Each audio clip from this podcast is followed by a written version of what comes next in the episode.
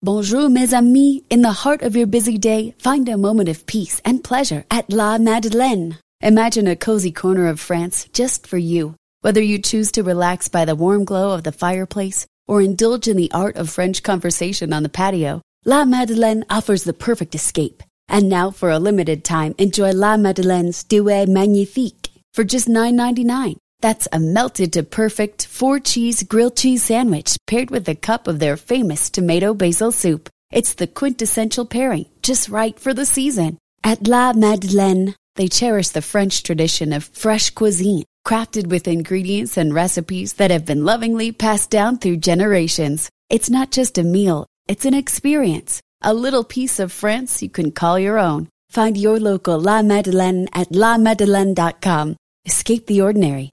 Savor the Douai Magnifique. Visit lamadeleine.com today. Bon appetit!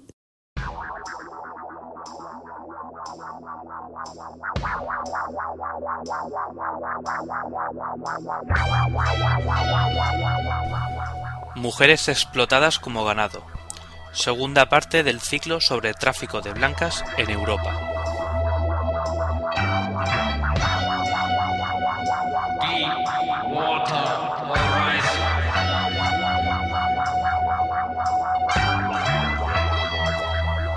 Dentro de las diferentes formas de tráfico de seres humanos, el más conocido en Occidente, tanto por el volumen como por la cobertura mediática, es la trata de blancas. Aproximadamente el 80% de las víctimas de tráfico de seres humanos que acaban en Europa, Japón o Norteamérica son mujeres y niñas que son obligadas a ejercer la prostitución contra su voluntad. Uno puede pensar que tanta información disponible hoy en día las víctimas de la trata de blancas tienen que ser personas muy ingenuas, como para acabar en un club de carretera o un burdel. La realidad, como siempre, es muchísimo más compleja y cruel.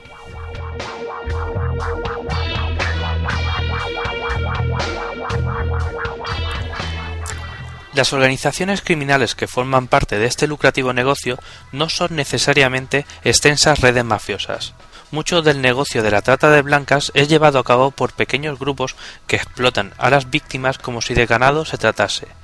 Debido a la gran demanda existente, hay un negocio para todas las mafias, grandes y pequeñas.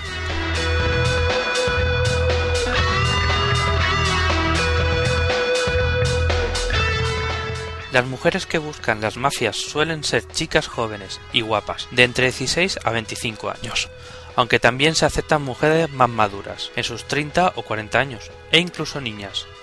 Tristemente, siempre hay algún cliente con aceptaciones especiales. Pero no solo son mujeres las víctimas, aunque su número es muchísimo menor, varones jóvenes caen también dentro de las redes de trata de blancas. ¿Cómo ocurre esto?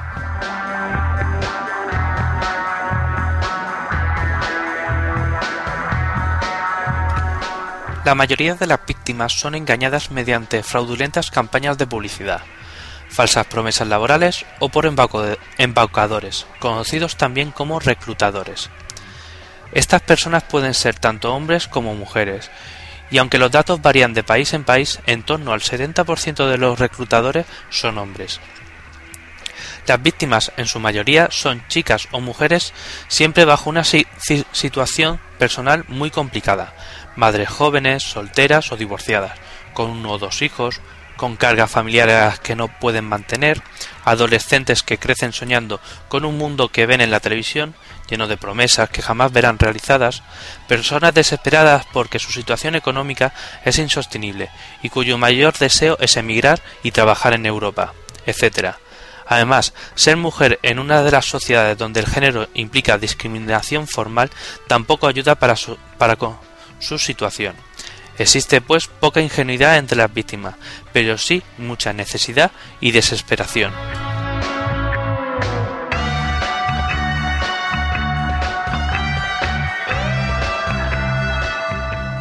Los modos que usan los reclutadores son tan diversos como sus víctimas, pero existen una serie de patrones. Si la persona es una madre joven, suele aparecer la figura de un novio falso, un criminal profesional joven, apuesto y con dinero, que encandila a la víctima hablándole de una vida mejor a su lado en otro país, de promesas de amor o incluso de trabajo, y de un viaje final a Europa Occidental, que será el comienzo de la peor de sus pesadillas.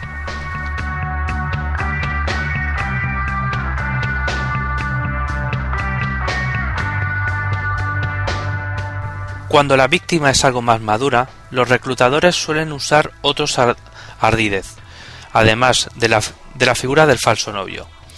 Entre otros engaños suele basarse la oferta de, trabajo falsa en Europa Occidental.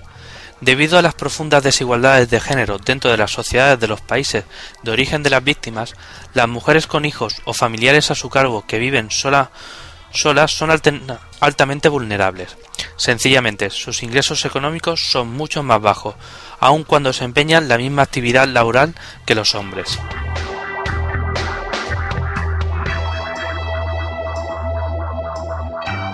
En cuanto a chicas jóvenes o adolescentes, el método de captación suele incluir los antes mencionados. La oferta laboral, en este caso, suele ser la de agencia de modelos o en el cuidado de niños o ancianos.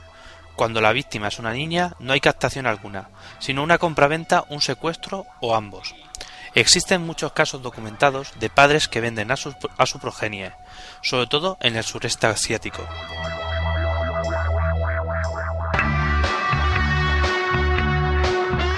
Sea cual fuere el modo de captación, una vez las víctimas han caído dentro de las redes mafiosas, aparecen una serie de problemas que implica un desembolso económico imposible de asumir. Serán los falsos empleadores o el novio los que adelanten estas cantidades para soborno o falsificación de documentación oficial. Así pues, la trata de blancas no es solo una violación de varios derechos humanos, sino también un asunto de corrupción y de seguridad nacional.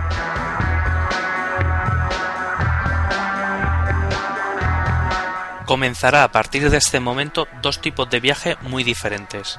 El primero hacia Europa Occidental, el segundo hacia un horror difícilmente comprensible para aquellos que no lo hemos vivido.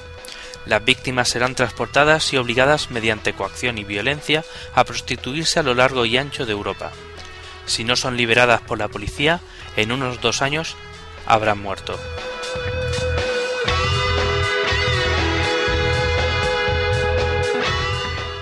Este es el segundo podcast dedicado a la trata de blancas. Texto de José Miguel Roncero, más conocido como Erfestion. Voz de José Juan Sánchez para Radio Podcastellano.